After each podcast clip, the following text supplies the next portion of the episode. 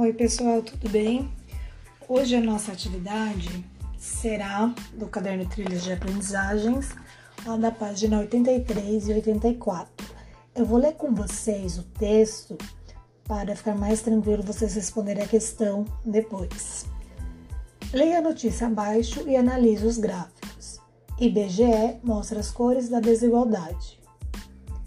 As estatísticas de cor ou raça produzidas pelo IBGE mostram que o Brasil ainda está muito longe de se tornar uma democracia racial. Em média, os brancos têm os maiores salários, sofrem menos com desemprego e são a maioria entre os que frequentam o ensino superior. Por exemplo, já os indicadores socioeconômicos da população preta e parda, assim como os dos indígenas, costumam ser bem mais desvantajosos. Bom, vamos comentar esse primeiro parágrafo do texto. Então, o IBGE é a sigla que representa o Instituto Brasileiro de Geografia e Estatística. Então, esse órgão é responsável por uma série de pesquisas, de levantamento de dados. Então, o que está sendo colocado aqui? Que o Brasil está longe de ser uma democracia racial, ou seja, onde negros, brancos, indígenas estejam ali no mesmo patamar em relação a oportunidades, à escolaridade, aos empregos melhores. Continuando. Para o professor Otair Fernandes, doutor em Ciências Sociais e coordenador do Laboratório de Estudos Afro-Brasileiros e Indígenas da Universidade Federal Rural do Rio de Janeiro, LEAFRO, UFRJ, a realidade do Brasil ainda é herança do longo período de colonização europeia e do fato de ter sido o último país a acabar com a escravidão.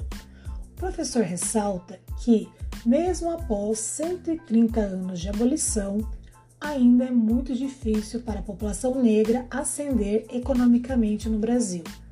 A questão da escravidão é uma marca histórica. Durante esse período, os negros não tinham nem a condição de humanidade e pós-abolição não houve nenhum projeto de inserção do negro na sociedade brasileira. Mesmo depois de libertos, os negros ficaram à própria sorte. Então, o Brasil vai se estruturar sobre aquilo que chamamos de racismo institucional. Então, pessoal, lembram que nós já discutimos isso em classe, que uma das finalidades de história é justamente a gente estudar o passado para nós entendermos o nosso mundo hoje. Então, em relação a essa desigualdade dos negros em relação aos brancos, é, nós também temos que entender isso analisando a história, a trajetória dos negros na história brasileira. Então, como eles chegaram aqui? Eles chegaram escravizados, diferente dos brancos. Então, durante mais de 300 anos, eles nem a humanidade eles tinham, ou seja, nem a liberdade eles tinham. Eles não eram nem vistos como seres humanos. Aí depois depois veio a abolição com a Lei Áurea, é, só que também nós vimos que os negros foram largados à própria sorte. Ou seja, não teve nenhuma política de educação para esses ex-escravos. Não, a abolição não veio acompanhada de uma reforma agrária, sem falar da questão do preconceito racial, as indústrias que estavam surgindo também nesse mesmo período. Os donos preferiam dar o emprego registrado para o imigrante branco que estava chegando. E uma das funções do imigrante era justamente vir para o Brasil para branquear a população brasileira. Nós também vimos a questão da eugenia.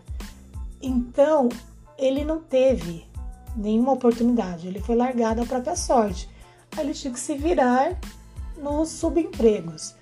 Então, eles veio a liberdade, mas não veio nenhuma condição junto junto com a liberdade para eles é, conseguirem então estar ali competindo igualmente com os brancos. Fernandes afirma que atitudes individuais não são suficientes para romper essa questão socialmente, historicamente e ressalta a importância de políticas públicas de ações afirmativas. É preciso pensar em políticas de afirmação do negro, políticas de valorização daqueles que foram marginalizados e excluídos, diz. Para a promotora de justiça do Ministério Público do Estado da Bahia, Lívia Santana Vaz, Reconhecer que o problema existe é o primeiro passo para tentar resolver essa dívida histórica. Por isso, a consideração de cor ou raça nas pesquisas oficiais produzidas pelo IBGE é fundamental. Há países, a exemplo de Portugal, que, a pretexto de não violar o princípio da igualdade, proíbe a coleta de dados com base na raça e na cor das pessoas, o que tem impedido que se conheça o contexto de desigualdades raciais e a criação de políticas públicas, ressalta a jurista, que atua em grupos de proteção de direitos humanos e combate a discriminações. Então, um dos primeiros passos é reconhecer essa dívida histórica. Então, nós já discutimos isso também em relação às cotas raciais nas universidades, nos concursos públicos, onde muitas pessoas se colocam contra. Então, isso é uma coisa, uma maneira de ressarcir toda essa questão, esse passado aí de desigualdade, de escravidão, de marginalização. Então, é o mínimo do mínimo que o Estado pode, pode fazer para começar a diminuir essas desigualdades. Outra coisa, a questão também de reconhecer. Então, já entrando na questão do racismo, que está sendo bastante mostrado esses dias por conta do assassinato do policial negro nos Estados do rapaz por um policial branco, o rapaz negro foi assassinado por um policial branco. Então, é, no Brasil, a questão racial, do racismo, falando mais diretamente nesse ponto.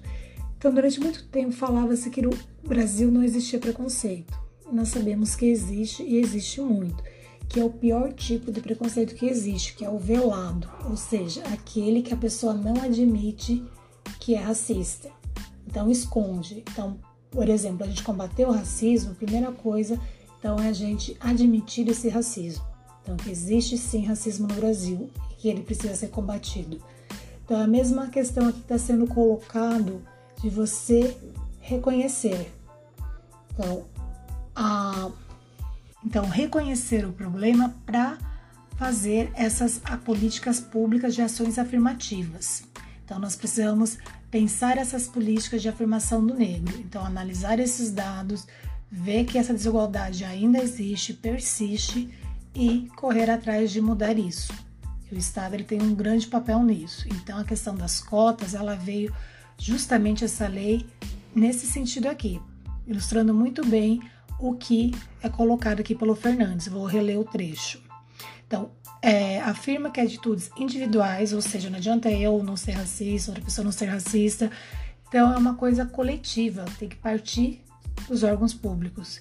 Então, que atitudes individuais não são suficientes para romper essa questão socialmente, historicamente, e ressalta a importância de políticas públicas de ações afirmativas. Então, é preciso pensar em políticas de afirmação do negro, política de valorização daqueles que foram marginalizados e excluídos.